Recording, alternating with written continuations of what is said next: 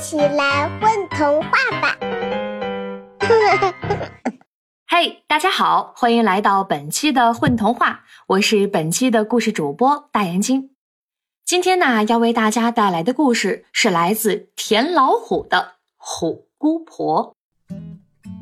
这一天，王翩翩的父母出差了，因为出差的时间比较短，于是呢，就把王翩翩托付给了邻居李珊珊家。两天，就两天，两天以后，爸爸妈妈保证回来。临走前，王翩翩的爸爸这么说：“家里钥匙给你了啊，但是晚上睡觉还是要在彬彬家，记得不要给叔叔阿姨添麻烦哦。”千叮咛万嘱咐，王翩翩的父母终于走了。第一天，王翩翩睡在了李珊珊的上铺上。李珊珊的房间是上下铺，方便外婆来了住。王翩翩躺在上铺上，想起今天翻看的民间故事大全。我说李珊珊，你觉得世界上真有虎姑婆吗？王翩翩问。哪有那么傻的虎姑婆呀？再说了，就算有，也都被关进动物园了吧？真的吗？我不这样认为。你想啊。虎姑婆不就是一只山上的老虎，下山扮成外婆去村子里吃小孩吗？现在一没有村子，二没有野生老虎，自然没有虎姑婆啦。不不不，这可不一定。没遇见仙鹤道长以前，我们也认为人要是想上天，只能是坐飞机呢。说的也是。要不然，我们明天去动物园看看。怎么看？采访几只老虎呗，这办法不错。就这样，王翩翩在上铺沉沉睡去，李珊珊在下铺却怎么也睡不着。王翩翩的翻身声总让她觉得上铺躺着的是一只成了精的老虎似的。第二天，王翩翩在纸上画了几个药丸子，他俩带着这张纸坐上了六百八十九路公交车。动物园离得并不远，也就是七八站地吧。王翩翩和李珊珊下了车，就直奔动物园的虎山。虎山分室内和室外两部分，室外的是一个大圆盘，透明的罩子像锅盖似的罩在上面；室内的部分就是走进透明罩子里，里面有几个老虎的房间，直通外面，里面也是用透明罩隔开的。王翩翩和李珊珊走进了虎山的室内，一只老虎百无聊赖地躺着。天气闷热，这只老虎连眼皮儿都不抬一下。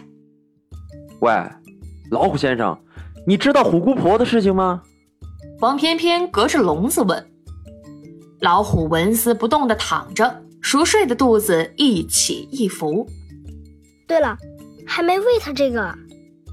李珊珊提醒王翩翩，王翩翩从裤兜里拿出画好的说话丸，从透明隔离窗的窗缝里塞进去，啪嗒，正好打在了老虎的肚子上。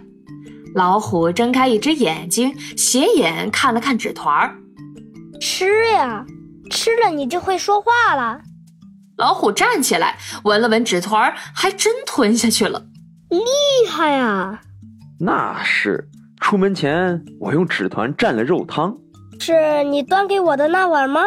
正是。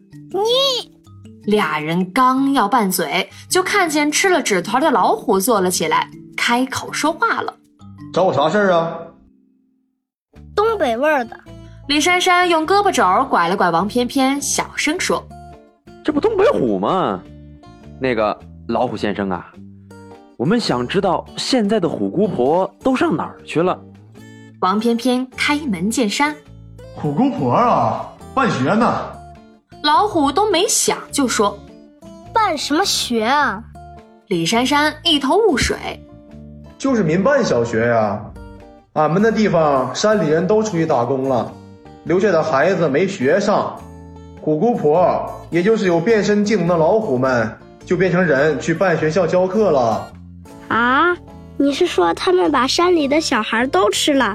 不行不行，我得呼叫钟馗和仙鹤道长，这事儿我得管。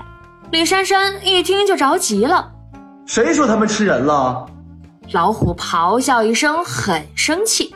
你不是说有变声技能的老虎都变成人去教课了吗？那教着教着还不把孩子吃了？人类就是愚蠢！老虎气得直甩尾巴。那你说他们不吃小孩吃什么？王翩翩问。吃肉啊，又不是没钱买。老虎昂起下巴，已经有点懒得搭理这俩了。哪儿来的钱？那可是贫困山区，上网赚的呀。找个没人的地儿，一个人分饰两个角色，哎，一个当人，一个当老虎。当人的那个下命令，当老虎的那个钻火圈跑来跑去录成视频，好多人点赞打赏呢。老虎一口气说了这么多，下巴抬得更高了。哇，好聪明！这还用说？老虎换了个姿势，这次不但高昂着头，还把背转过来对着这俩了。老虎先生，你别生气。我们啊，也是民间故事爱好者。既然老虎都这么爱护人类，人类也应该更加爱护老虎才对。李珊珊打圆场，爱护，就把我关在这儿爱护。老虎怒目圆睁，吓得李珊珊和王翩翩一溜烟跑了。晚上，李珊珊睡在下铺，王翩翩睡在上铺。他们依旧在想，如今变成了虎姑婆的老虎们可安好？还有什么时候人类才能停止愚蠢的行为，不再捕杀野生动物了呢？